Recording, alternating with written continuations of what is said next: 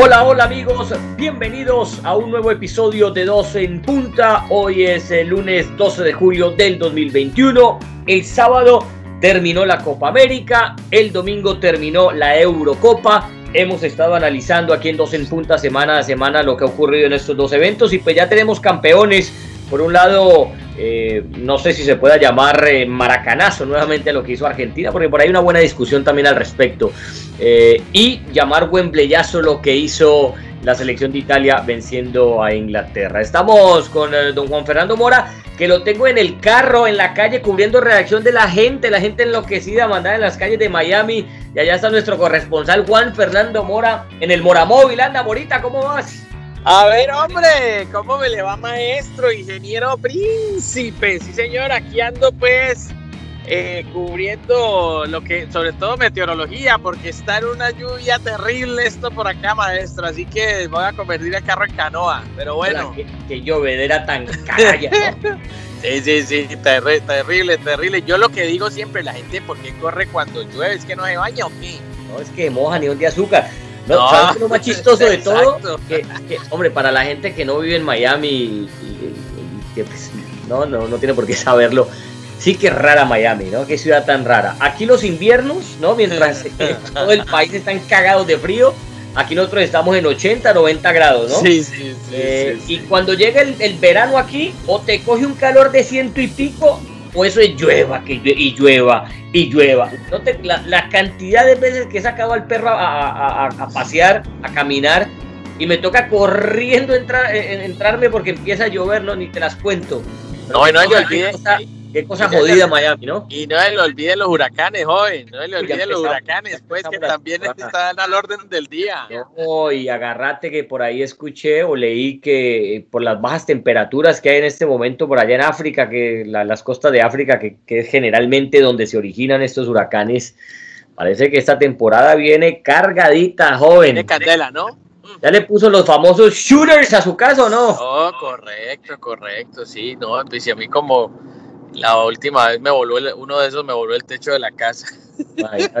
no parecía cartón. La ahí, no ahí fue que te que terminaste de enloquecer, ¿no? Ahí, que, ahí fue que te hablando con la Oye, luna después viene, la noche. No, y después viene la pelea con los seguros y que no, que es que esto no era, que esto cubría, que esto no. No. Papá, eso tiene que Pero dejemos así que esos son problemas personales que a la gente poco le interesa escuchar. No, eso tiene lo... que ser con ajustador, eso tiene que ser con adjuster. Correcto, no hay pelea solo con el, no sé con el seguro, papá, les queda debiendo usted a ellos. No, no, no, queda viendo uno, uno, le queda viendo uno un ojo y la mitad del otro. Así que, sí. mejor dicho, bueno, ¿cómo le parece, pues, que Messi por fin pudo levantar un trofeo bueno, la selección argentina? Arranquemos, arranquemos, con la Copa América. Eh, a ver, te pregunto, eh, ¿veías a Argentina ganando? La verdad, yo creo que te lo dije en el último podcast que hicimos. Uno criticaba a Scaloni, que ese equipo no tiene estilo, no juega nada, que hay momentos que sí, que hay momentos que no. Se la está jugando con los jóvenes en un recambio donde pues los únicos combatientes de otras eras son el Kun Agüero, Di María, el propio Messi. Y, y, venían las críticas y que, que, si vencía no convencía, que queda Argentina tan débil, porque obviamente había otras Argentinas en la historia mucho más poderosas que esta en cuanto a nombres, ¿no? Y en cuanto a generar mayor respeto, incluso fútbol. Y, y es campeona de la Copa América en un partido muy... A, a ver, técnicamente... No, dígalo, no dígalo. A ver, dígalo. Malo, malo. Bodrio de partido. No, y además el árbitro también favoreció ciertas decisiones argentinas, pues digámoslo como es, la gente podrá poner brava con uno. ¿Me entiendes? Hubo ciertas decisiones que favoreció a Argentina, y bueno, también de pronto así, pero, pero ahí te das cuenta que hasta Brasil. Bueno, espérate, espérate, ponerle un freno ahí. Cuando decís lo de las decisiones, yo creo para mí la única es que le perdonaron la roja a Otamendi. ¿A esa te sí, referís? correcto, pues por supuesto, pero es que la única es porque ahí te puede dar un punto de inflexión y obviamente hubo, eh, bueno, acuérdate los primeros 20, 30, 30 minutos de partido, eso fue un partido supremamente, no era fútbol, era otra cosa, era... Eh, era, era la marca fuerte, desle, incluso llegando a ser desleal, o sea, técnicamente un partido distinto a lo que uno espera, ¿no? Pero pues es que así son las finales, las finales no se ganan, las finales primero se juegan y luego se ganan. Lo que pasa es que parecía lucha grecorromana. A mí personalmente la final como tal no me gustó, pero bueno, mira cómo es esto y, y después de tanto intentarlo, de perseverar, insistir, desistir y nunca persistir, lo consigue Messi. Sí, sí, bueno, y, a ver, primero el lamentable estado del, del, campo, ¿no? Para un país que organizó un mundial hace, ¿qué? Siete años. Eh, una inversión millonaria, multimillonaria para um, acomodar los escenarios deportivos, los estadios. Eh, no sé, eh, el arbitraje de Ostojiski. A ver, no, no, no, es, no es que haya sido malo porque, porque tuvo errores primarios sino porque es que eso fue, a ver, en la historia nos han enseñado sobre la famosa batalla de Berna, ¿no? Esa entre, ah, entre húngaros y brasileños por allá en el Mundial del 54, que eso se repartieron de lo lindo. Esto fue igual. Se dieron de lo lindo. Hombre, cuando uno ve que al final no van a jugar Neymar y Brasil, ¿no? Y se van a enfrentar, uno dice, no, esto es fútbol, esto es lírica. Esto es para ponerse un, un, un, traje de, de corbatín y, y, sentarse a ver eso con champaña. Pero arranque ese partido y patada acá, patada allá. Eh pegue Otamendi por acá, pegue Casemiro, pegue Mar hasta Marquinhos, hasta Marquinhos que está limpio por ahí pegando un par de patadas y eso fue la verdad, o sea, espectáculo de fútbol eh, para los que queríamos ver de verdad los equipos de Messi y de Neymar, pues yo creo que, nos quedaron debiendo. Fue más el equipo de Casemiro, de De Paul, de Otamendi, de, de Thiago Silva, de Fred. Eh, y, y, a ver, te diría que en el último podcast, que por ahí todo está grabado, ¿no? Yo te mencioné y te, eh, lo recuerdo claro que dije, esta, no, es que esté, no es que esté cobrando ni nada de eso, no voy a estar tronando ya. Eh, esta Argentina tiene más posibilidades de ganarle a Brasil que la semifinal de la, de la Copa América pasada, la de 2019, donde Brasil sí era, sí era infinitamente superior. En esta yo veía una Argentina con mayores posibilidades porque veía a Brasil, y en esto coincidíamos los dos, Morita, veíamos a Brasil en la baja. Veamos a Brasil que contra Chile sufrió, veamos a Brasil que contra Perú le pudo haber hecho 13 en los primeros 20 minutos de partido, pero que luego en el segundo tiempo eh, se vio en calzas pietas para mantener ese resultado de 1-0. Y hombre, decía uno, si Perú y Chile le han, le han puesto trabas, eh, eh, pusieron un poco contra las cuerdas a esta Brasil. Pues hombre, esta Argentina que viene con un mes inspirado, esta Argentina que no viene con orgullo ni con sobradez porque sabe que es un equipo que no le sobra mucho, entonces le va a jugar a, Brasil eh, creyéndose el, el, menos favorito y le va a meter esa garra argentina, ese ADN, ese corazón de lucha, que fue lo que vimos, ¿no? finalmente. Y, Argentina sabe ganar partidos así. Se le había escapado, se le habían escapado dos Copa América por penales, se le había escapado un Mundial por penales, pero Argentina siempre dio la batalla. No era que Argentina había perdido esas finales por goleada, no era que Argentina había llegado a la final y no había, no había dado la talla o había sido menos que su rival. No, Argentina competía. Simplemente en esos partidos, en esas tres finales, la pelota no entraba. En esta entró. En ese entró, y qué curioso, ¿no? Por eso el fútbol es de unas revanchas increíbles. A Di María que lo querían sacar a mm, sombrerazos, Así es. a, a paraguasos, lo querían sacar a patadas de la selección argentina hace rato.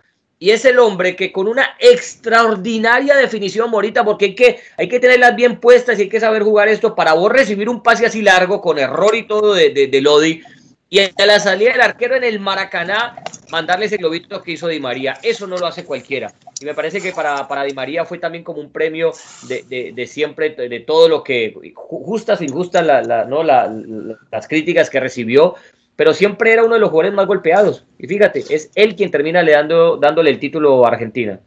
No, es que nosotros en Sudamérica tenemos que entender algo, José.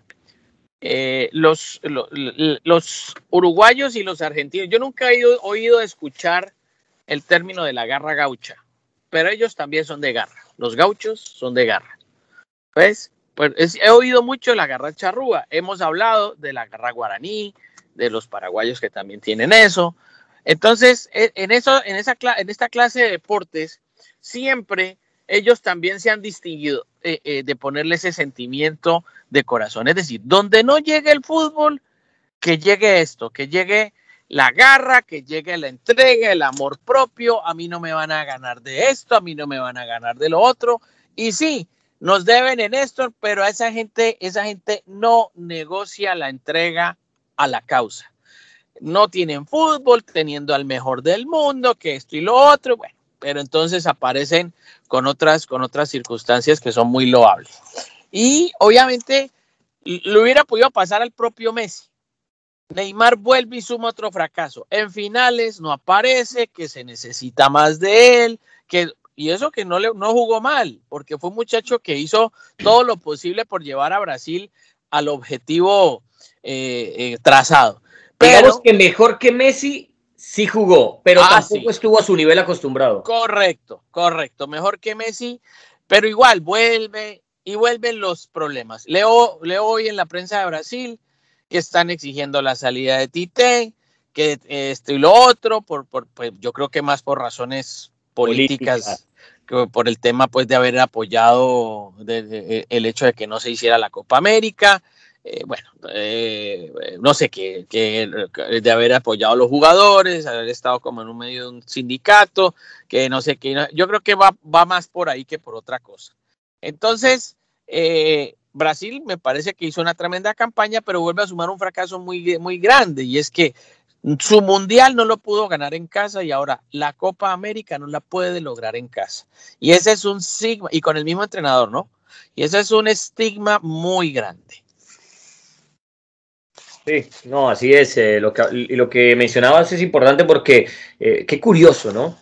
Neymar se lesiona, que era como un mes antes de jugar la pasada Copa América, la de 2019, con público en Brasil, y no la puede jugar. Y Brasil se cabalga ese torneo de pe a pa. En el Mundial no pudo hacer nada contra Bélgica, tuvo un partido flojo, se quedó en cuartos de final Brasil, eh, que había cabalgado la eliminatoria. Y ahora en esta, ¿no? Que era la oportunidad de ganar su primer título, digamos grande porque es, que también es injusto porque es que ganó los Olímpicos en Río con, con Brasil y eso es un título grande porque era el título que le faltaba a Brasil, pero digamos a nivel mayores, ¿no? Porque no se puede considerar nivel mayores eh, las Olimpiadas y tener la oportunidad de ganar su primer título y no lo hizo. Y el que nunca había ganado, que llevaba, y con la misma historia de Neymar, ¿no? Que también había llevado a Argentina a ganar eh, Olímpicos medalla de oro. Y es Messi el que termina ganándole en la casa Neymar ese título, que para él es esquivo, que para los dos era esquivo, pero que lo termina levantando Messi, jugando su peor partido del torneo, jugando, yo creo que uno de los peores partidos que yo le he visto con la selección argentina, porque fue muy flojo el partido, el partido de Messi, todo hay que decirlo. ¿Y quién, y quién, lo, y quién lo fuera a decir, Morita? ¿Quién lo hubiese pensado? Por ahí pasó Sabela, por ahí pasó Maradona, por ahí pasó el Patón Bau, por ahí pasaron todos, para el Tata Martino, ¿quién no pasó por el banquillo eh, argentino? Y todos con muchas más credenciales que Scaloni, todos con muchos más pergaminos que Scaloni. Y ese Scaloni el que termina ganando el soñado, anhelado título para Argentina después de 28 años. Ahí es donde yo digo, Morita, de fútbol no sabe absolutamente nadie. Este deporte partido a partido, final tras final, nos da cachetadas en la cara a todos. Nosotros podemos opinar de lo que pasó en un partido, de si el equipo jugó mal, jugó bien, esto y lo otro. Puede haber, eh, eh, pueden haber eh, ¿no? opiniones encontradas pero, pero determinar esto, ponerle, eh, decir esto es a ciencia cierta, así es muy, muy difícil. Porque Scaloni yo creo que sigue teniendo las mismas dudas de, las otras argentinas que, ha dirigido. Eh, esta Argentina mañana puede perder con cualquiera porque es que no es un super equipo. Gana esta final porque son argentinos y repetimos, los argentinos por más de que hayan perdido eh, finales y finales constantes en los últimos años, tienen ese don competitivo, eso no se los va a quitar nadie. Y también hay que decir que Brasil mermó, vino de, más a menos, y eso también lo terminó pagando en la final. Pero e, esta Argentina Scaloni no es una maravilla. Pues, ¿Vos te acordás de la Argentina, la, última campeona de, Copa América, la de Batistuta en el 93, Simeone, Leo Rodríguez? por eso. era un señor equipo, eso era un equipazo. Ese, ese, equipo tumbaba a cualquiera. Pero esta, esta Argentina, yo creo que mañana arrancan las eliminatorias y si por ahí deja puntos en el camino eh, no, sería, no sería de extrañar, porque tampoco es un equipo con, grandes estrellas. Sí, yo, yo, debo corregir, yo debo corregir que Tite no estaba en el Mundial de 2014, estaba otro entrenador. Tite asume la, conducción técnica de Brasil en 2016 pero pues suma un fracaso que, obviamente pues duele en un país tan futbolero. No, no, pero yo me refería al del 2018, acuérdate que los eliminó Bélgica. Claro, claro, también es en el Mundial, por eso es exactamente. Entonces allá suma otro, otro fracaso. No, pero yo había dicho que en el Mundial Brasil había perdido ah, también con el mismo entrenador, entonces yo quiero corregir eso porque me traicionó, me traicionó la mente. Ahora, eso es lo mismo, pero es lo que, mira, lo, mira, la Copa América en términos generales ha sido muy baja de calidad, muy baja de calidad. Honestamente, se salvarán uno o dos partidos. Yo destaco honestamente lo de este muchacho Lucho Díaz con Colombia como gran jugador. De pronto, no sé, de arqueros, no sé, puede ser el de Argentina, podría ser, no sé. Es decir, a cuentagotas uno podría decir, esta Copa América fue un dechado de virtudes. Honestamente, no, no fue así. Y no, no, no fue así. Y no fue así por, por la irregularidad de, todo esto que hemos vivido en el mundo a raíz de una pandemia, los, calendarios, los jugadores llegan cansados, los jugadores llegan agotados en, las piernas eh, de tanto trajín, de tanto calendario, de tantos partidos y demás. Entonces, claro, el, pues gana Argentina, perfecto, ganó muy bien, merecido, bien, fue mejor en la final, me gustó ese de Paul en la final, por lo pronto hizo, creo que su mejor partido con Argentina lo tuvo precisamente en esos partidos donde uno dice allí es donde tienes que mostrar si eres o no de jerarquía, ante las grandes responsabilidades, ahí es donde apareces. Entonces, eh, bueno, eh, pero allí demuestra uno, de nuevo, mi querido, mi querido José, que yo lo decía ahorita, Argentina anteriormente tenía unos equipazos y no ganaba. Y tiene este equipo medianamente competitivo y gana. Entonces es lo mismo que ha pasado en las ligas diría uno, ¿quién es el candidato a ganar en la Liga Premier? No, pues que el Manchester United, que el Chelsea, que es, y Rote metió un Leicester. No, ¿y quién es el candidato a ganar en la, en, la Serie A? No, pues que el Inter de Milán, que el Milán, y se mete por ahí un Benevento. Porque es así, el fútbol, de, el fútbol de hace rato, no de hoy, hace rato nos da esta clase de sorpresas. Entonces, a veces uno dice, bueno, pero ¿cómo es posible que teniendo el mejor este y, no se vean como equipo y a veces cuando tuvieron los mejores que uno diría, ¿por qué no lo logran?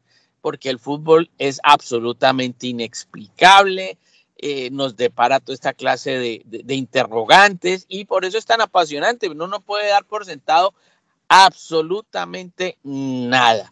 Así que por, por el lado de, la final, bien por Argentina, bien por, pues, bien por Brasil, yo creo que quedan muchas más dudas. Dice la prensa brasilera que los jugadores están a muerte con Tite, es decir, que si sacan a Tite, a lo mejor se presenta una renuncia masiva de jugadores a la selección de Brasil. Vamos a esperar el desarrollo de esa noticia, José. Claro, pero es que ya se, ya se empieza a poner eh, el cuento eh, político, ¿no? Se empieza a hacer esto, ya pasa de lo deportivo a lo político. no sabemos lo que ocurre generalmente con este estilo de, presidentes, ¿no? Que tienden a ser más dictadores que otra cosa, eh, y eso termina con un nacionalismo envuelto en una bandera barato, ¿no? Un mensaje, un mensaje de eso yo creo que, que, que, ya arcaico, de, de que qué sé yo, de que el fútbol representa la política y de que somos brasileños, ese nacionalismo que ya sabemos a lo que ha llevado eh, el mundo. Nacionalismo malsano. Historia, eh, ¿no? Sobre todo eh, a mediados de siglo. Ya sabemos cómo termina eso. Sí, un nacionalismo malsano.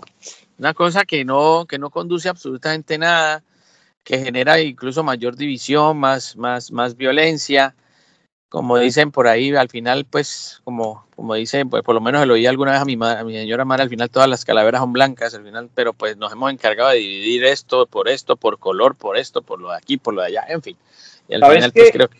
Pero ¿sabes bueno. Qué jugador, ¿Sabes qué jugador me, em, me dejó grata impresión? Que no, yo la verdad no esperaba mucho de él, de, de Rodrigo de Paul. Porque fíjate, que, fíjate que De Paul es un jugador de 27 años que ha dado vueltas en el fútbol europeo, pero que nunca se ha consolidado en un equipo importante. Estuvo en el Valencia, pasó con, más pena que gloria, eh, juega en el Udinese desde hace como 5 o 6 temporadas. El Udinese es un equipo chico de Italia. Él es uno de los jugadores importantes de ese equipo, pero a ver, estábamos acostumbrados que los argentinos antes eran la figura del Real Madrid, la figura del Barcelona, el lateral derecho del Inter, a, ese estilo. Pero este Rodrigo de Paul, que ha dado tantas vueltas, resultó siendo un jugador determinante, y no solo por la asistencia que es magistral el pase que le pone a Di María, sino porque fue uno de los jugadores eh, en los que siempre confió Scaloni. Si vos revisás las distintas nóminas de, de Argentina en esta Copa América, te podría decir que Rodrigo de Paul estuvo siempre o casi siempre era de los fijos, por ahí movía Paredes, por allá Di María también lo movía, o a los, pero, pero De Paul era de los firmes siempre en la nómina de Scaloni. Y mira que termina dando tremendo pase gol, tremenda asistencia eh, para ese título de Argentina. Que a propósito, para los que tienen la duda, ¿no? Porque yo también la tenía y, me la saqué, es eh, lo del goleador del torneo. Tanto Luis Díaz como Messi terminaron con cuatro goles cada uno. Y ya los dos fueron goleadores. No, al final se lo terminan dando a Leo Messi porque tiene más asistencias. Entonces, cuando hay empate en el número de goles, se define o, marca el desempate eh, el número de asistencias. Y Leo Messi tuvo más que, Lucho Díaz, por eso le terminan dando el trofeo. Pues que Messi se llevó trofeo de mejor jugador, trofeo de goleador, eh, y el trofeo del título de la Copa América, que no sé si después viste las imágenes que publicaron, ¿no? La, familia cuando lo reciben en la casa, la gente emocionada, también lo de Di María. De verdad que ha sido eh, para, Argentina, ¿no? Tantos años, tanto sufrimiento, pues, deportivo, porque una cosa pues, no, puede, no puede decir un sufrimiento cuando hay tanta gente muriéndose de hambre y tantas injusticias sociales, ¿no? Esto es un sufrimiento deportivo eh, y como lo celebraron, ¿no? Antes Argentina ganaba una Copa América y salían cuatro carros a pitar y ya, porque para los argentinos lo importante era el Mundial. La Copa América la ganaban una vez cada dos, tres ediciones, era algo cotidiano. Ahora ganaron la Copa América y eso con pandemia y todo. Morita, no, no, no, no existiese la pandemia, yo creo que eso lo celebraban eh, hasta hoy como si hubiera sido título de Mundial. No, pero es que eh, el tema pasa porque le ganas al rival de siempre en su casa. Eso también. ¿no? Entonces, que fue también haber sido una gloria muy grande coronarte campeón del mundo en Brasil. Eso, eso, no te lo, eso no te lo quitarán jamás. Esa sonrisa es como cuando uno habla con hinchas de Boca y River, eh, cuando la final de la Copa Libertadores en España, eso es algo, no, que es que no vale que porque no jugó en Argentina. No, eso ganó y ganó y ganó y le ganó al rival de siempre. Y eso no se lo quitan, eso lo, lo quitarán jamás. Eh, y obviamente también uno, yo me ponía a pensar, observando todas esas imágenes de, de Messi llorando, de Messi llorando. Hombre, ¿cuántos de nosotros no hemos sentido lo mismo? Cuando hay cosas que uno se propone y no lo logra con los nobles recursos. ¿Cuántas veces, y, y, muchas veces lo hemos dicho en este podcast, hemos perdido más de lo que hemos ganado en la vida? Muchas veces nos pasa. Claro, lo que pasa es que eh, lo tuyo y lo mío, si fuéramos empleados de banco tal, pues se notaría pronto en el banco, en la empresa, pero ya. De pronto acá eh, en, nuestra profesión se nota un poquito más porque está la luz pública. Y obviamente en los jugadores también. Entonces a veces yo me pongo a pensar lo duro que somos, y somos, digo yo, los periodistas críticos, tal, con esta clase de personas que lo intentan algunas veces lo logran y otros no, pero como nosotros. Y que con todo y eso se, le, se nos va la mano. Se nos va la mano criticando a este, criticando al otro. Hombre, pero es que somos, nos pasa exactamente lo mismo a nosotros mismos. ¿Cuántas veces yo, Juan Fernando Mora, se ha propuesto algo y no lo ha logrado? Y, y, y, y, se prepara y lucha y esto y no lo logra. Hasta que algún día lo logrará. Lo que pasa es que esto es de persistir. Esto es de insistir y nunca, nunca desistir. Entonces lo logró hoy Messi. Bueno, por fin dirá, Messi le habrá dicho en esas charlas, hermano, ¿sabes cuánto me demoré en lograr esto y vos vas por el mismo camino? Lo lograrás algún día. Lo que pasa es que no hay es que renunciar a estas cosas. Y, es así, es así la vida. Yo lo único que, me, reflexionaba en esas imágenes era, hermano, es que lo que, lo que hoy logra Messi o, o lo que hoy no logra Neymar es lo mismo que me ha pasado a mí. Lo que pasa es que Claro, como yo tengo la posibilidad de criticar y, ay, que es el colmo, que Neymar esto y que no. Ah, es que pues abrir un micrófono y, Claro, entonces ahí es donde uno, hermano, tiene que hacerse un juicio, un juicio propio y decir, honestamente se nos va la mano, la verdad hay que modular un poco las cosas, todos los seres humanos, también los propios aficionados. Hermano, ¿cuántos de los aficionados que critican hoy a Neymar y tal también no lograron cosas? ¿Me entiendes? Y, a veces se nos va la mano, se nos va la mano. Yo personalmente por la, con la vida de Neymar no me quiero meter porque su vida privada es su vida privada, su vida deportiva es lo que uno, uno analiza y juzga nada más. La vida privada de Messi es la vida privada de Messi.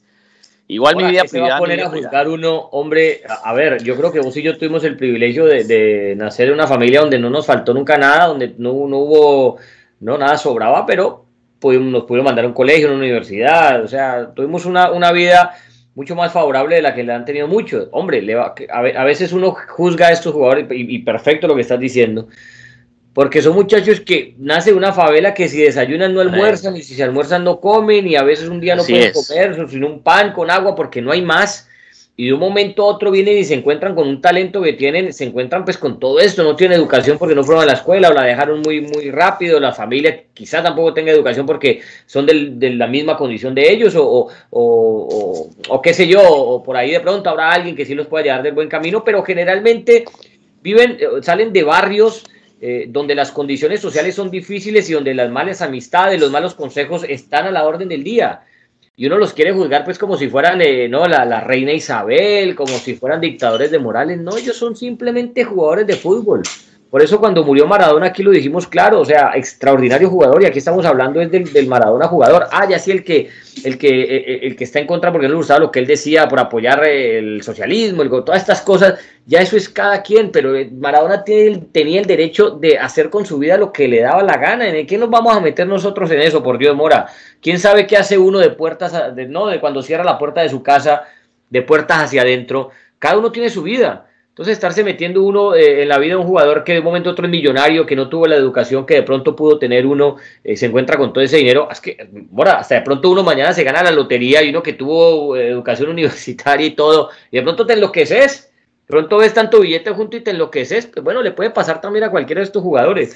Así que, que, yo creo que eso, yo siempre he estado muy en contra de eso. Trato de que mi periodismo no toque eso eh, eh, lo personal y si lo he hecho me habré equivocado entonces, pero, pero, pero no ando por esas. Eh, y hombre, decir también que tanta gente que le negaba a Messi su reconocimiento, porque como esto se volvió de que si no haces un gol, que, que si tocaste el, balón una vez en un partido y hiciste el gol, pues entonces ya eso es el más importante de todo el mundo y que, que mejor dicho, Eder cuando ganó ese título para Portugal o Caristeas cuando ganó ese título para Grecia, entonces pues son los mejores del mundo pues porque hicieron un gol en una final.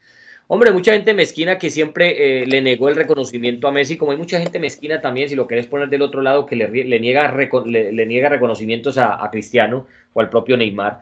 Eh, hombre, yo creo que ya ahí les quedó su Copa América, pues para los que decían que era que Messi no, porque no había ganado nada con su selección. Sí, no ganó el Mundial, pero ahí está su Copa América sí, pero... para, que dejemos también tanta mezquindad y tanta cosa de, que es que volvimos, volvimos esto un fútbol de estadística, volvimos esto un fútbol, el fútbol moderno, ¿no? El 2.0, que es el fútbol de, de, haters, ¿no? De, a mí me gusta este, por ende yo tengo que odiar al otro. A mí me gusta Federer, entonces voy a odiar a Nadal y a Djokovic. A mí me gusta Nadal, voy a odiar a Federer y a Djokovic. No, señores, el fútbol es mucho más hermoso para quedar en, en esa simple discusión tan, tan básica. Lo que pasa es que, mira, por lo menos a mí me pasó eh, este, este fin de semana. Llamé a un amigo argentino eh, y le dije, bueno, te felicito porque pues estás contento porque Messi ganó. Sí, pero ahorita a ver qué gana el Mundial. Entonces, ah, ¿me entiendes? Entonces, ah. es que es así, porque es que el fútbol es de corta memoria. El fútbol es de memoria muy corta. Entonces, eh, Joaquín Loge ganó el Mundial y hoy lo sacan de la Eurocopa y es el peor técnico de Alemania de toda la historia de Alemania. Y entonces así, entonces Messi ganó la Copa América, Messi, pero es que esa Copa América, yo no sé qué, yo no sé cuántos. No, ya lo le Twitter. Y ah, falta ver. no es lo mismo que el Mundial. No, y entonces, no, pero eso no es lo mismo que un Mundial y tal. Entonces llegan al Mundial. Y, hombre, en la primera fase le toca. Y, en la primera. La Copa América no es lo mismo que un Mundial. Pero hombre, pero es un mérito en ganarla. O sea, no, no. Por eso, entonces. A las cosas por, simplemente porque nos volvimos unos haters. Pero cada vez, cada vez es igual, entonces cada vez la vara más alta, entonces cada vez no sirve. Siempre le estamos buscando el punto negro a la hoja en blanco. Pero es que eso es normal. Eso, yo, eso ya, eso para mí ya es, es, hace parte del paisaje. O sea, Messi ganó la Copa, sí, vamos a ver si gana el Mundial. Y si no gana el Mundial, no es el mejor del mundo y no es el mejor de la historia, porque Pelé ganó tres. ¿Y por qué dicen que Maradona es el mejor del mundo si Pelé ganó, si Pelé ganó tres? Y es verdad. Si nos ponemos a mirar eso, sí el mejor del mundo entonces de la historia, de todo, de todo, de todo, sería Pele porque ganó tres mundiales y Maradona apenas logró uno y entonces apenas, y todo el mundo enloqueció porque Messi ganó una Copa América y todo el mundo enloquece porque Cristiano Ronaldo ganó una Eurocopa, porque es así, porque cada vez la vara tiene que ser más alta y cada vez tiene que ser más alta, entonces... Eh, eh, a mí eso ya no me, a mí eso personalmente no me sorprende, simplemente que los, todo el mundo trabaja, trabaja para, para hacer las cosas bien, para no perder, a veces se pierde, Hombre, yo todas las mañanas me parece que a vos te pasa igual, uno se levanta con la mejor disposición. Hoy me va a ir bien, hoy me va a ir bien, hoy me y a lo mejor no te va bien. Y te tocó hacer. Y, pues sí, hermano, pues toca, así, ¿qué hacemos? Toca así. Entonces, nada, lo único es analizar qué hiciste en el proceso para que las cosas no te salieran Y segundo, pues mirar la nobleza de los recursos y todo lo demás. Yo en eso estoy muy del lado de Bielsa, ¿no? Dice, por eso es que el éxito te, el éxito te, te distorsiona. El éxito no, no es buen amigo, no es un buen aliado, no es porque te van a exigir más de lo que mejor puedes dar, de lo que a lo mejor puedes dar, y también te van a decir, nah, pero vea, vea lo que ganó. Una Copa América ahí con no sé qué, que esto, que lo otro, que para aquí, que no, y con un equipito este. Que... O sea, por eso te digo, hoy, hoy no se sabe si ganar sea tan bueno como antes. Es que, es que Mora, mira, te lo pongo así para hablar en plata menuda. Entonces, los, los pro Messi y los, los, que, eh, los Cristiano haters, eh, ah, pero es que Cristiano no jugó, no ganó, esa la ganó Eder, esa Eurocopa, no, eso no, no lo ganó Portugal eh, por Cristiano, sino que lo ganó por los demás y no por él, ¿no? Y entonces los, los pro Cristiano y los Messi haters, Ah, pero que eso es una Copa América descafeinada, porque eso no tenía público, que porque, que porque Brasil se, se, churreteó en la final, que, que, le inventaron Copas América a Messi para que se la ganara, que, bueno, periodista reconnotado deportivo que por ahí leí en Colombia, eh, hombre, sugiriendo que porque alguna vez eh, este Alejandro Domínguez había dicho que, que, que bueno fuese que Messi ganara una Copa América y, lo pone como, como queriendo decir que esta Copa América se la arreglaron para Messi. Entonces, cuando, hombre, cuando lo dice el hincha, uno entiende, Mora, porque el hincha es pasional. El hincha no es periodista y el hincha no tiene por qué hacer de periodista. El, error lo comete uno cuando, cuando no, cuando quiere eh, volver la opinión de un hincha y tomarlo tema de discusión. Hombre, pero cuando sos un periodista, eh, si vos no tenés pruebas de las cosas, no puedes ingerir eso porque eso se llama, eso eso es, eso es mala leche, eso es mala lechismo. Si vos tenés algunas pruebas de que algo ocurrió, vos las presentás porque eso nos enseñan en la universidad. Por más de que esto se trate de opinión y que nosotros hagamos un periodismo de opinión más que un periodismo de reportería. Pero hombre, eh, no te puedes poner al nivel del hincha y no lo digo, eh, eh, no, queriendo menospreciar al hincha, no, sino que es que el hincha es hincha, por eso se llama hincha, porque es pasional, el hincha a un estadio con bandera, yo he ido a estadios con bandera cuando no estoy ejerciendo como periodista y, me tocaba ir a hacer barra por el Cali o me ha tocado ir por Colombia, lo he hecho. Pero yo dejo de ser periodista, y me convierto en un simple hincha. No podemos nosotros opinar como se opina un hincha simplemente porque nos gusta más el Real Madrid, porque nos gusta más cierto equipo, porque nos gusta más el Barcelona, porque somos de Messi, por Cristiano. No, no, yo creo que nosotros tenemos que sacarnos esas cadenas. Ah, yo te digo, yo soy el primero que, te, que siempre he dicho, a mí Messi me parece el mejor jugador del mundo. A mí me parece Messi mejor jugador que, Cristiano, pero esa es mi verdad, esa es mi verdad, yo no trato de imponerla. Ahora, el que le parezca que Cristiano es el mejor, perfecto, se respeta su opinión. Pero yo por el solo hecho de pensar que Messi es mejor, yo no le quito méritos a Cristiano. El día que Cristiano rompa récord, pues en mi, en mi cuenta de Twitter y aquí en el programa lo hemos dicho, es una bestia de jugador es una bestia, jugador, es un goleador, pues, el más letal, dije la otra vez, el goleador más letal que ha visto la historia del fútbol. Pero es que nos ponemos también en, esto, se volvió, ¿no? De que entonces me gusta este, entonces le, quito méritos al, al, de al lado. No, hombre, yo creo que, estamos, estamos para superar eso. No, lo que pasa es que en la vida siempre nos hemos aprendido de que cada rosa tiene su espina. ¿Ves? Entonces, ¿o qué quieres? O, o observar las espinas o te quieres quedar con la rosa y su olor. Entonces, el ser humano nos hemos mantenido en ese devaneo, en ese, en ese, en ese columpio de ir para allá y allá para acá y no mantener un equilibrio. A todos nos pasa, hombre. No, yo no vengo aquí a dictar clases de, de moral, ni de periodismo, ni, de análisis. No, no, simplemente que nos pasa. Nos pasa siempre y uno tiene que ser consciente y aceptar que por ahí hay cosas que uno comete ligerezas verbales, conceptuales, que no, hombre, tampoco están así. Y simplemente ellos, tanto como nosotros, somos seres humanos. Lo que pasa es que están en otras condiciones, con otro nivel de vida, con otro nivel de ingresos, que ganan mucho dinero, que obviamente pues son, son los, los payasos del circo, es decir, ellos son los que nos divierten a nosotros y por eso se les exige que el espectáculo siempre sea el mejor, que el éxito es la única manera de uno calificarlos como, como seres sobrenaturales, porque los hemos, además, no sé, los hemos exagerado, además, ¿no? Este tipo es sobrenatural, este tipo, entonces cuando no está a un nivel, entonces inmediatamente ya hay que darle, hay que darle con todo. No, yo creo que uno tiene que mantener mesura en, en la medida de lo posible. A veces perdemos eso, perdemos mesura, perdemos como verticalidad. Eso es algo absolutamente normal en el comportamiento del ser humano. Así que yo diría como para ir cerrando que eh, por lo menos lo de Argentina, que, ha ganado Argentina bien, impensado, porque yo personalmente con este proceso de Scaloni no daba un peso de que ganara una Copa América, ¿no? El, saludo del proceso de recambio, pensé que Brasil se la ganaba por todo lo que había mostrado Brasil eh, a nivel de la eliminatoria, el proceso serio de ese señor Tite, que me parece que de todas maneras ha hecho un gran trabajo, ¿no?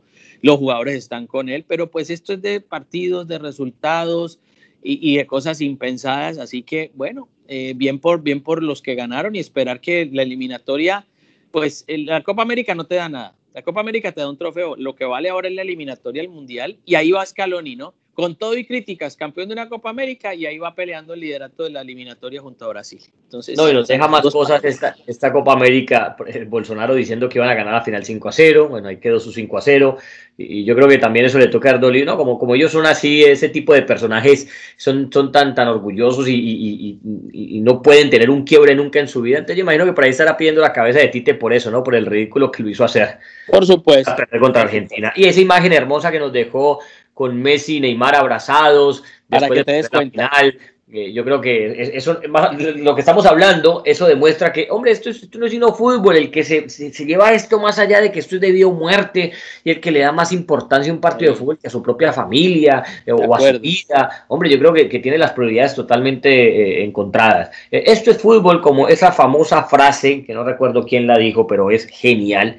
El fútbol es simplemente lo más importante de lo menos importante hombre, con ese axioma, y nosotros que vivimos de esto, tenemos que, tenemos que ir día a día, porque no, eh, se acaba la pelota y, no somos enemigos, esto no es una guerra, aquí no hay tanques de guerra, no, aquí no hay generales dando orden de, matar, no, es un partido de fútbol. Y yo creo que esa imagen fue muy bonita y, se le reconoce la humildad a Neymar, porque aquí también hay que decirlo, vaya uno a saber si, si lo hubiese hecho, si hubiera sido al revés, si un argentino o de pronto Messi en este caso se hubiera abrazado así con Neymar, porque ya sabemos también cómo, cómo en Argentina arrancan este, este no es argentino, antipatriota, que nos bendice. Vos, sabes cómo es el discurso a veces en Argentina con todo este tipo de cosas, ¿no? De, de, de, o, de, calor extremo o de frío extremo. Pero es muy bonito el gesto de Neymar porque seguramente en este momento estará recibiendo muchísimas críticas por eso, pero él lo hizo porque le salió de corazón, ya el partido terminó, no iba a poder cambiar el resultado, simplemente fue y abrazó a su gran amigo y le dijo lo que le habrá dicho, me imagino, felicitaciones, ganaste el torneo, papá, papá, a pesar del dolor que tenía en ese momento por la derrota. Pero imagínate, eh, eh, José, nosotros en esto de los medios de comunicación tenemos rivalidades al aire, ¿cierto? Pero uno se los encuentra por ahí en el camino y se, y se, y se da, un, una, una, estrección de manos. ¿Cuál es la, ¿Qué es lo malo de eso? ¿Qué es lo malo por no hay nada de muerte. No, por eso. es lo mismo. Yo creo, creo que Messi hubiera hecho exactamente lo mismo si hubiera pasado con Neymar, porque Messi se nota que tiene una calidad humana distinta. Entonces, claro, eh, la rivalidad está en las redes sociales, estás en Twitter, estás en Instagram, está en la gente que, que quiere poner cosas que no son, que quiere vender otra, otra realidad virtual, y así estamos. Pero yo creo que eso no iba a pasar, eso, eso iba a pasar con Messi, Messi lo iba, lo iba a abrazar. Vámonos con la Eurocopa y solamente quería agregarlo de, de, Colombia, ¿no? Colombia termina tercera, la Copa América de Luis Díaz de verdad es fascinante, creo que eh, el Porto ahí va a ser buena caja si, decirlo, si decide venderlo y lo va a vender porque el Porto es un equipo vendedor. El Porto por, los, por sus últimos años es un equipo vendedor y, sabe vender muy bien. Encima por ahí tiene siempre a Jorge Méndez que, también te ayuda a, elevar el precio. Creo que están hablando ya de 80 palos por Luis Díaz pero la verdad es que en esa Copa América hizo lo que se le dio la gana, hizo el mejor gol del torneo, eh, hizo gol contra Argentina eh, en una semifinal y termina anotando eh, dos muy buenos goles en el partido del tercer puesto contra, contra Perú. Lo único que yo lamento, hombre, esta generación colombiana es que nos quedamos siempre ganando el partido que menos importa. Me puse a revisar la historia y resulta que desde que esto se llama Copa América, Morita, y no Campeonato Sudamericano, Colombia es la, es la selección que más veces quedó de tercera.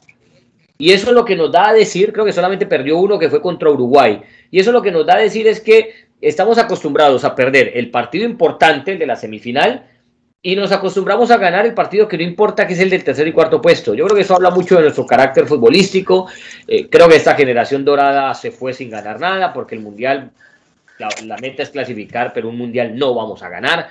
Y esa va a ser la última oportunidad para los cuadrados. era la última Copa América, creo yo, para los cuadrados, Pina, James, porque la próxima será en 2024. Yo creo que ya no les va a dar para, para, esa época. son tres años más, bueno, quizá, no sé, pero yo creo que esta era la, gran oportunidad de pronto de hacer algo más y, lo tuvimos ahí contra Argentina, Argentina no fue más que Colombia, pero no pudimos y en eso nos quedamos, Morita, siendo terceros eh, simplemente. Por ahí alguien en Twitter no le gustó mi comentario porque lo puse así, me dijo, ah, que, tan mala leche que eso. No, no, no es mala leche porque es que la verdad, no puede ser mala leche cuando uno dice la verdad. Si no estuviera inventando cosas, si estuviera eh, tirando estadísticas aladas de los cabellos, vaya y venga. Pero, pero, pero es verdad, Mora. Nos acostumbramos a quedar terceros. Perdemos el partido de la semifinal y ganamos el del tercer y cuarto puesto. Bueno, pero igual yo creo que para los técnicos eh, terminan siendo siete partidos en un, en un momento donde se necesita tener a todo el grupo unido, en, instantes donde el calendario no lo permite, a veces tú sabes, por eliminatoria son tres, cuatro días y nada más. Ahí es para repasar conceptos. Yo sí considero, y porque hablaba con alguien de, del cuerpo técnico de la selección Colombia, que han sacado muchísimas conclusiones, muchísimas conclusiones sobre lo que ha sido este, este periplo por Brasil. Fue la, creo que la única selección que estuvo jugando en todos los estadios de Brasil. Es la única selección que las demás estuvieron en una sede más, más fija. Colombia sí le tocó viajar, moverse y tal. Y también probó el carácter de muchos jugadores, saber quién les sirve, saber quién no les sirve, en qué posiciones tendrá que mejorar. A mí me parece que es urgente los centrales, que son urgente el tema de los laterales, que es urgente mirar otra vez el medio terreno, mirar ese tema de, a mí, pues de ahí no me voy a mover, jugar un, con, un, con un enganche, con un tipo que organice y, bueno, y poner un, delanteros, delanteros yo no, no, me preocupan tanto porque sale este muchacho y, Díaz que tiene una historia muy linda siendo indígena, eh, bueno, en fin, eh, y, y, los delanteros no, yo creo que los delanteros están. Lo que pasa es que sí necesitamos mayor nexo del medio hacia arriba, pero eso ya lo hemos hablado. Así que muchas conclusiones tiene el técnico Rueda de cara a la eliminatoria y algo sí confirmé y es que va a mirar en el fútbol colombiano. Va a mirar cosas en el fútbol colombiano.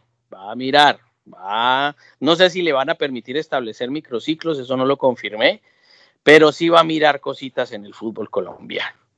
A ver, qué. A mirar acá, me puse a mirar acá lo de Colombia y si es verdad.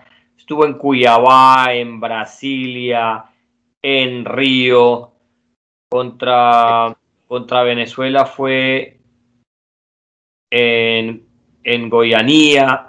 Sí, sí, la pusieron a pasear. Y Brasil que es bastante grande, ¿no? A Colombia. Pero bueno, ya campeón Argentina, subcampeón a Brasil, Colombia quedó en tercer lugar y Perú en un muy digno cuarto puesto. Bonita de la Copa América para cerrar, tengo una discusión en este momento con Jamie Easton en, Twitter, ¿no? Porque. ¿De la que De la, de la, de la Eurocopa. De la Eurocopa, de la Eurocopa. Ya. Para los que la quieran ver, ahí está en mi cuenta de Twitter, arroba José Baus. Eh, una discusión sana, pero a ver, yo te pregunto. A mí me llamó la atención, por ejemplo, el periódico Marca tituló como Wembleyazo, ¿no? la victoria de Italia contra Inglaterra.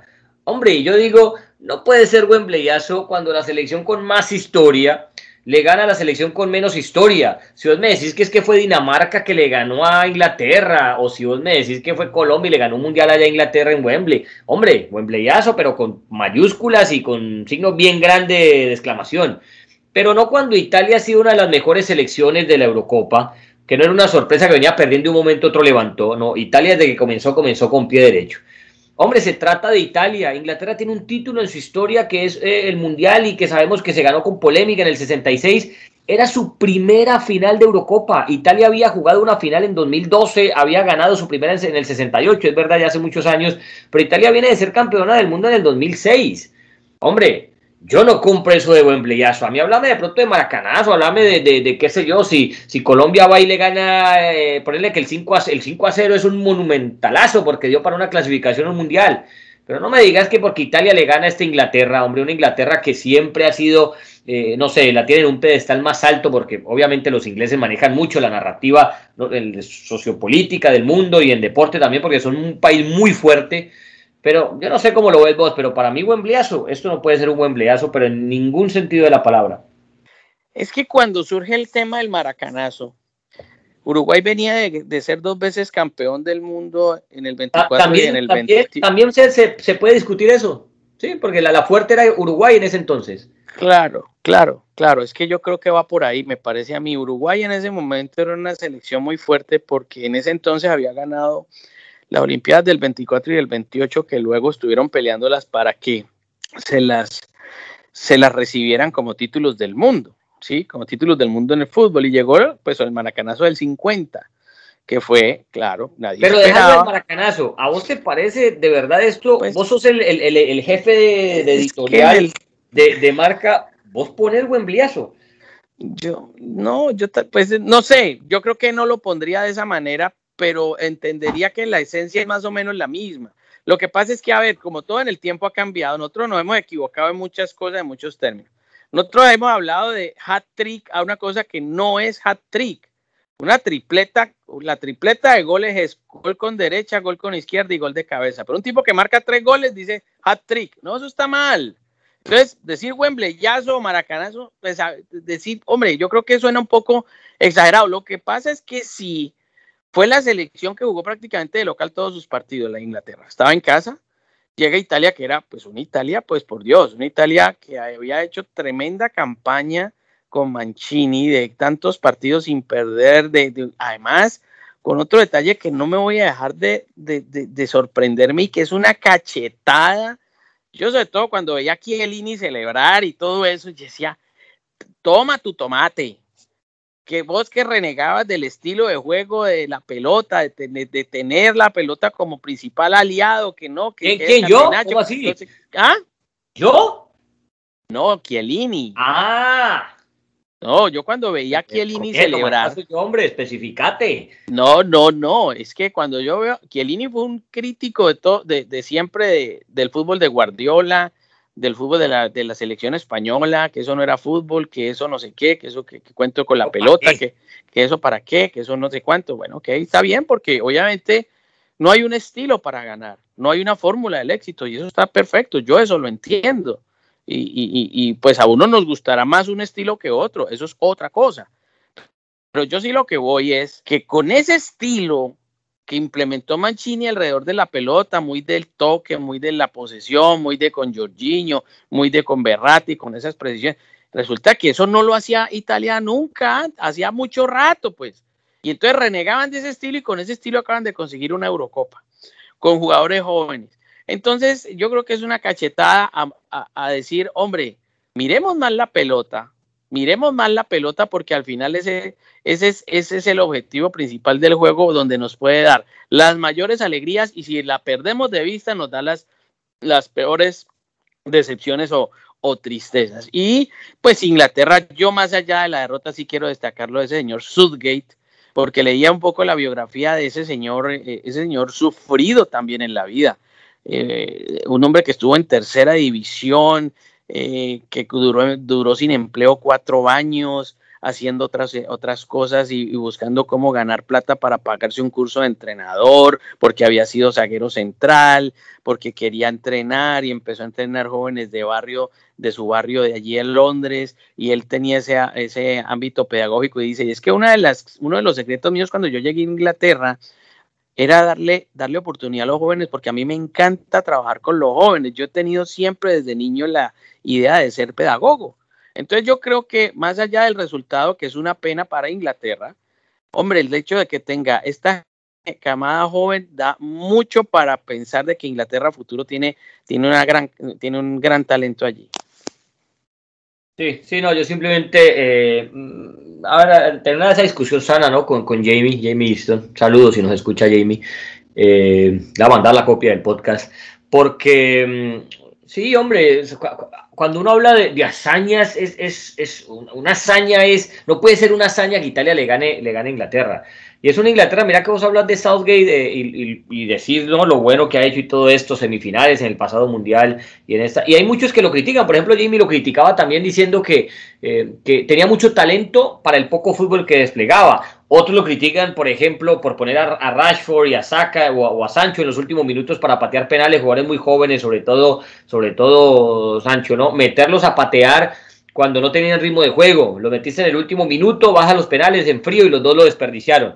Pero, pero a ver, eso, eso, eso tiene, eso tiene tanto de, lado y lado que es difícil pegarse de, un solo análisis.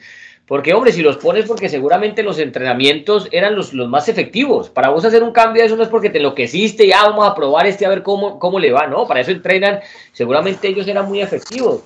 Eh, de pronto han puesto a patear el último penal, qué sé yo, sí, o el primero mejor, no sé. Pero, pero lo cierto es que eh, en esto también uno es fácil pegarse de cualquier detalle y decir, ah, mira, por esto perdimos. Y en el fútbol nunca hay una razón específica por uno decir, el equipo perdió por esto. Ah, por ahí se equivocó un defensor que quiso despejar y hizo autogol, lo que sea. Sí, de pronto esa es la, la, razón más puntual que hay para explicar, pero detrás de eso hay muchas otras razones de por qué el equipo no pudo empatar, de por qué el otro fue superior o porque de pronto este con superioridad no pudo eh, vencer el arco rival. Tantas cosas que hay pero a lo que yo sí quería llegar era que, que eh, me mantengo en eso, eh, no puede ser que, se, hable de una hazaña cuando un equipo como Italia, repito, cuatro veces campeón del mundo, y, no fue como el, y no fue que su último título lo ganó hace 80 años como Uruguay, que lo ganó hace 70 y pico, no, lo ganó hace cuatro ediciones del Mundial, en 2006, que ya había jugado una final de Eurocopa en 2012, que tres ediciones eh, después vuelve a, a jugar una final y esta vez la gana hombre, pues yo no, yo no puedo considerar a, Italia como una cenicienta, por más de que se jugaba en Wembley. Y hombre, Inglaterra viene de quedar tercera en, la Nations League, en la última, bueno, la que se está jugando en este momento y quedó eliminada en un grupo detrás de Bélgica y de Dinamarca. Hombre, no me puedes hablar de que es una potencia, de que esperas de que gane, por más que las apuestas le hayan puesto como favorita no puedes pretender que este, que este equipo sea la, potencia eh, o, la gran favorita, pues, porque, porque enfrenta a una Italia que no fue al último mundial. Eso es verdad también, Italia no fue al último mundial, pero no es que Inglaterra sea una máquina de fútbol. Vos me decís que estuviese ocurrido en Múnich y que Italia le ganó a Alemania en una final, ahí sí yo te compro el Munichazo, Munichazo, como lo quieras vender, eso sí te lo compro. Pero Wembleyazo por ganar Inglaterra, una selección, eh, hombre, discúlpame el término, pero sobrevalorada yo no sé, no, voy por ahí con mi análisis. No sé, yo, yo lo único que digo, José, es que mm, esta final creo que no estaba en los planes de muchos. Es decir, tal vez Italia, pero Inglaterra tal vez no. Inglaterra con todo y su proceso eh, de jóvenes y demás. Por eso, si decís eso, no, se puede hablar de Wembleyazo. Si decís que Inglaterra no, está, nadie la esperaba en la, en la final, pues imagínate. No sé, yo lo que digo es porque por el escenario y porque todo el mundo esperaba que Wembley, y bueno, que ha sido un mítico escenario de muchas historias y que ha sido templo del fútbol. Pero historias por otras cosas, más no historias porque Inglaterra haya sido grande en Wembley. Bueno, puede ser, puede ser. Allí fue, allí fue el escorpión de Higuita, creo que en Wembley, y ahí, bueno, ahí hubo cosas también, pues. No, hay muchas finales en el fútbol inglés a nivel correcto, local. Ganó el Mundial del 66. Correcto. Todo lo que quieras. Pero, pues pero que, que es inexpugnable, pues no. No, pues es que yo creo que nos vamos, nos vamos dando por un tema de, semántico, ¿no? Más de, más, más que otra cosa. Yo sí consideraba que en esa final el favorito era Italia, aunque le tocó difícil, no creas. La final Para mí también era el favorito Italia. Por supuesto, por supuesto y las casas de apuestas tenían Inglaterra, pero ¿por qué? Vuelvo y te digo, porque las apuestas se originan por allá, más que todo. Ellos manejan la narrativa de esto y en la historia del mundo manejan la narrativa. Entonces, obviamente, las apuestas iban a estar más a favor de ellos. Pero el que vio, Mora, el que vio dos minutos de Eurocopa, sabía que Italia no era menos para nada que Inglaterra. Sí, lo que ocurre es que yo, yo más allá de eso, sí creo importante señalar, José, que esta Eurocopa primero nos deja un gran sabor en términos de calidad técnica de intensidad, de, trabajo, de que Italia hizo más por levantar la copa, no en términos futbolísticos, de que vimos buenos jugadores, de que vimos juventud. Yo creo que muchas de estas selecciones entraron con una cara y salieron con otra. Entonces, algunas entraron con una cara muy positiva y salen con una cara muy baja, muy triste, carisbundos, meditabajos, ¿no? Como dicen, meditabajos y carisbundos. Como diría el Chapulín. Exactamente. Y hay otros que entraron con un rostro diferente, entre un rostro adusto y, salen con, un, con, el rictus alegre, con cara al futuro. Yo hablo de España, hablo de Dinamarca, hablo de la propia Inglaterra, más allá de que haya perdido la final. Yo creo que Bélgica, con todo y todo, nos deja una muy bonita sensación de, de lo que ha sido su fútbol. A mí lo de República Checa también me sorprende demasiado, me sorprende para bien yo creo que hay, hay selecciones que nos han dejado un buen, un buen sabor de boca en medio de lo que ha sido eh, esta Eurocopa, la decepción de Portugal, la decepción de Alemania, la decepción de Francia, ¿no? También, yo creo que eh, en medio de todo, siendo un torneo de alto nivel, nos ha demostrado nuevamente, nuevamente, que no necesariamente teniendo grandes figuras tienes un gran equipo. No necesariamente. Entonces, eso es verdad. es verdad. Italia, es la mejor prueba de eso. ¿no? Bueno, y la por eso, pero eso pasa, pero eso pasa en las ligas también. Pero eso esa es la eterna, eterna discusión mía con usted. Eso también pasa en las ligas. No, que es que Real Madrid o No, mío, eso tiene que demostrar en la cancha. Eso se demuestra en la cancha. Ah, no, no, pero, pero, pero en la liga, en la liga es un poco diferente. Una ventaja. Pues sí, pues pero en la liga es un poco diferente. Porque si vos, si vos pones el presupuesto del Real Madrid, ¿no? Ponele, es, va a ser 100 veces más grande que el de Eibar, por ejemplo, ¿no? Entonces, por eso es cuando yo digo, el Real Madrid cuando enfrenta a Eibar debe ganarle a Eibar. Ah, que le va a ganar, no, que puede perder, por supuesto, que puede empatar, por supuesto, es fútbol. Pero como tenés un precio, a ver, lo, lo mismo el, ejemplo, si vos tenés un Lamborghini o tenés, qué sé yo, un Cinca, para los que conocían, el Mora tenía un Cinca en Colombia a propósito, tenés un Lada de esos, de esos Nunca viejos, o tenés un Fiat, pues hombre, vos esperás que primero se te vale el Fiat a que se vale el Lamborghini, ¿no? Porque te vale el Lamborghini, te pasa el Fiat por el lado y te echa el, vos decís, ah, bueno, esto está al revés. A eso es más o menos lo que me refiero. Ya a nivel de selecciones, pues convocar lo mejor de cada país pero, pero y, y, no se puede hablar tanto de presupuestos. Pero es verdad, hombre, eh, es que yo, yo, yo no estoy en contra de eso que vos decís, eh, los equipos eh, no se gana solo de camiseta, por más de que vos dijera uno, ¿no? Hombre, Francia debió haber llegado más allá, Alemania debió haber llegado más allá, pero no, perdieron, listo, está dentro de las reglas, esto es fútbol, esto es un juego, ¿no? Aquí se gana, se pierde, se empata, no hay de otra. Pero que Italia tiene un equipo también, bueno, imagínate esta, pues, para seguir con la idea tuya que, me parece bien también mencionarla. Los dos jugadores que entraron de refuerzo en Italia, Locatelli y Berardi, juegan en el Sassuolo. Anda a preguntar por el Sassuolo, pues en Europa a ver qué es. Por eso, por eso digo que uno no debe menospreciar ni a los equipos ni a las selecciones. Yo esperaba mucho. Y Sassuolo a propósito. Y, Turquía fue una decepción muy amplia.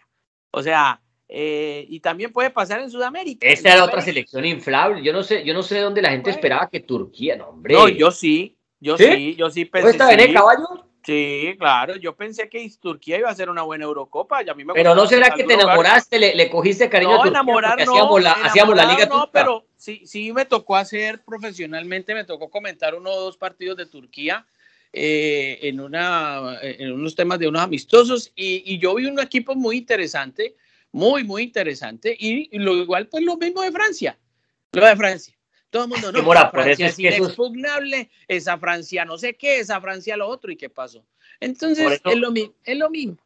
Por eso es que esos amistosos no sirven para nada, hermano. Hombre, yo me acuerdo para Croacia, yo, yo, transmití un Croacia-Perú, yo transmití un Croacia-Perú a un mes del Mundial.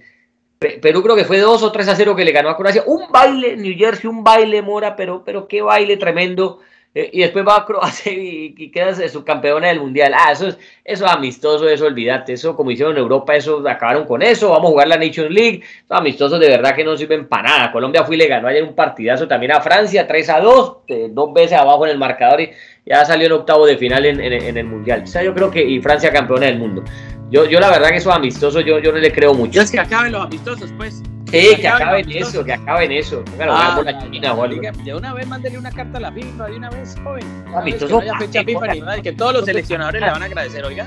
No sirve para nada eso amistoso. ok, perfecto. Acaben con todo eso, también con todas esas copas raras ahí. Esa ¿Sabes qué se acabó, ahorita? Se nos acabó el podcast. Bueno, maestro pero por hoy. Mucho nos vamos a tomar un descansito, nos vamos a tomar un descansito, ah, eh, hombre, me voy de vacaciones. Ah, la gente de millones, es así, la gente millonaria es así. Me voy, me voy, me voy de vacaciones a la sala de mi casa. No, me, me voy uno, unos días, entonces. Eh, bueno, podcast. Aprovecho, trae algo.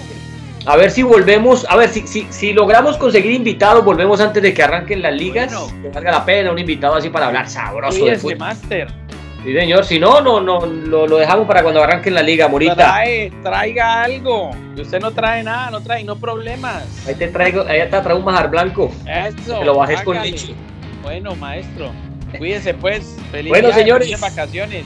Esto fue Dos en Punta. Esperamos que hayan disfrutado de esta cobertura eh, semanal que hemos hecho de la Copa América y de la Eurocopa, con muy pocos recursos, pero con nuestra disponibilidad, con nuestra experiencia, con nuestra voz. Hombre, tenemos al sensei del fútbol al otro lado de la línea, que es el señor Juan Fernando Mora. Y hombre, antes de irnos, un abrazo a toda la gente de Cuba que nos han escrito en Twitter. Hay muchos eh, oyentes que vienen de la isla, están pasando un momento feo. Hay gente en la calle. Hombre, sí, hombre, sí. Qué pena todo eh, eh, por ahí vi más. Salga. De, sacaron el ejército a la calle. No, no, no, tenaz. Hombre, ojalá pronto una Cuba libre y, y muchos abrazos, lo mejor para, para el, el, bravo pueblo cubano.